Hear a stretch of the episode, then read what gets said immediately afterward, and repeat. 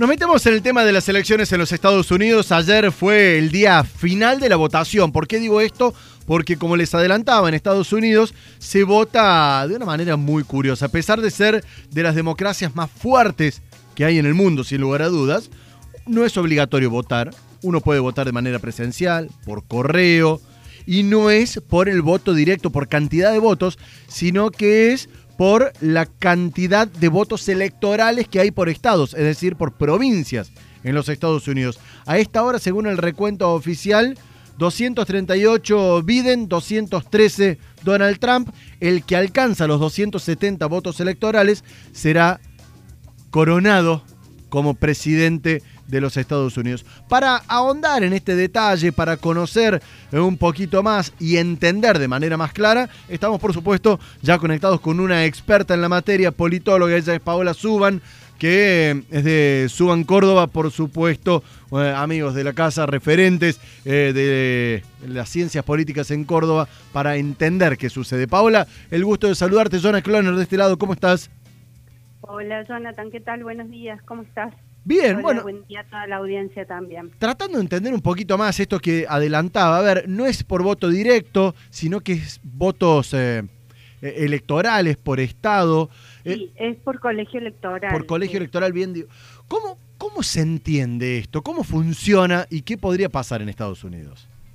Bueno, tienen claramente un sistema bien diferente del que tenemos nosotros, incluso diferente del sistema de colegio electoral que teníamos nosotros antes de la reforma de la Constitución.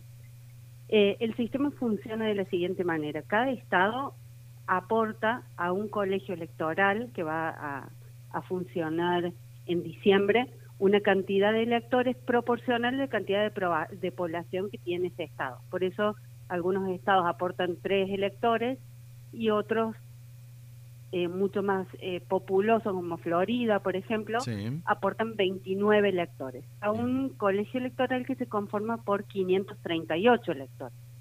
¿Cuál es la particularidad? Que eh, si el Partido Demócrata, por ejemplo, gana por un voto en el estado de Delaware, los electores que aporta ese estado por completo van a ser demócratas. Bien. ¿Sí? Eh, no es que eh, de acuerdo a la proporción de votos que saca el candidato en ese estado eh, va a aportar una proporción de demócratas y una proporción de republicanos. Bien, bien, eso Todos los electores que aporta ese estado van a ser del partido que ganó, aunque hubiera ganado por un solo voto. Eso para entender cómo funciona la elección. A esta hora, según leo en algunos medios, 238, 213 es la elección. ¿Cuándo se conocerá y cómo, cómo viene la, votación? Me imagino estás haciendo un seguimiento de cerca. Sí, la realidad es que no se sabe todavía eh, a ciencia cierta cuándo se va, a se va a saber el resultado de la elección, porque lo que sucede es que eh, hubo más de 106, eh, si no tengo mal este, el dato, 106 millones de votos por correo en los días previos a la elección.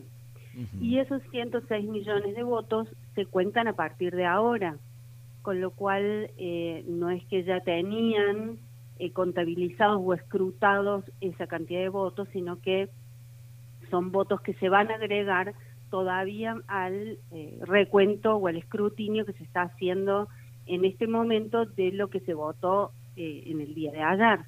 Por lo tanto, el resultado que estamos viendo ahora que es un resultado, por supuesto, importante y con, con una tendencia muy significativa, puede modificarse en algunos estados todavía la tendencia que estamos viendo hacia uno u otro de los candidatos.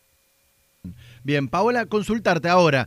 Me imagino que así como todo el mundo argentino está mirando qué pasa, ¿qué podría pasar de mantenerse en la presidencia Donald Trump o qué podría pasar si ganara Biden con respecto al país, a nuestro país? Bueno, lo que nos está dejando, lo que estamos viendo, por lo menos como dice un colega, eh, lo, ha demostrado esta elección que Trump no es el accidente electoral del 2016 que el 2020 iba a corregir, ¿no? Sí. Em, evidentemente Trump está haciendo una elección mucho mejor de lo que eh, todos los pronósticos eh, estaban esperando, es mucho más ajustada de lo que eh, se había proyectado. recordemos que necesita cualquiera de los dos candidatos por lo menos 270 electores para ganar la elección y todavía con las tendencias que tenemos, si bien está adelante Biden, eh, todavía con la cantidad de votos que faltan escrutar y con las tendencias que están viendo, eh, puede haber una victoria de parte de Trump, no hay que descartarlo, ¿no?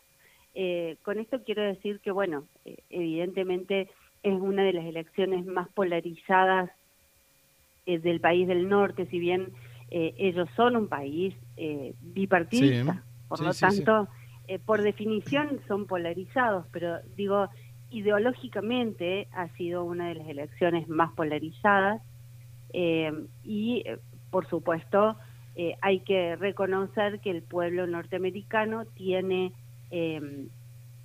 un, un, voto económico muy importante, todos estos cinturones que, que, se dice responden a Trump, que tienen que ver con el cinturón, el cinturón central de Estados Unidos, como para que nos ubiquemos más o menos eh, espacialmente.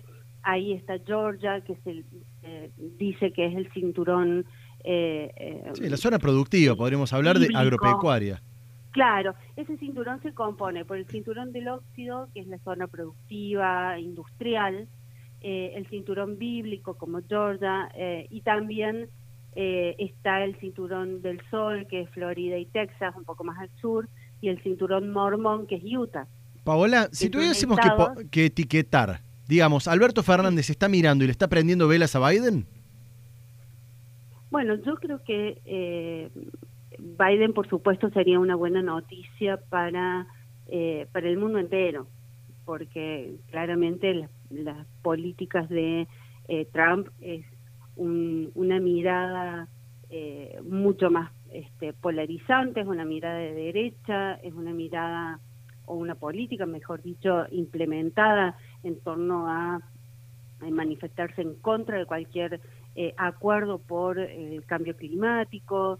Eh, bueno, tiene, por supuesto, este, claras políticas muy de derecha que son abiertamente eh, contrarias a lo que opino, lo que pienso, lo que ha manifestado el, presidente Alberto Fernández. Por lo tanto, yo supongo que sí, claramente eh, el presidente debe estar eh, esperando una victoria de Biden, como muchos en Latinoamérica, porque los demócratas, además, históricamente han sido mucho más...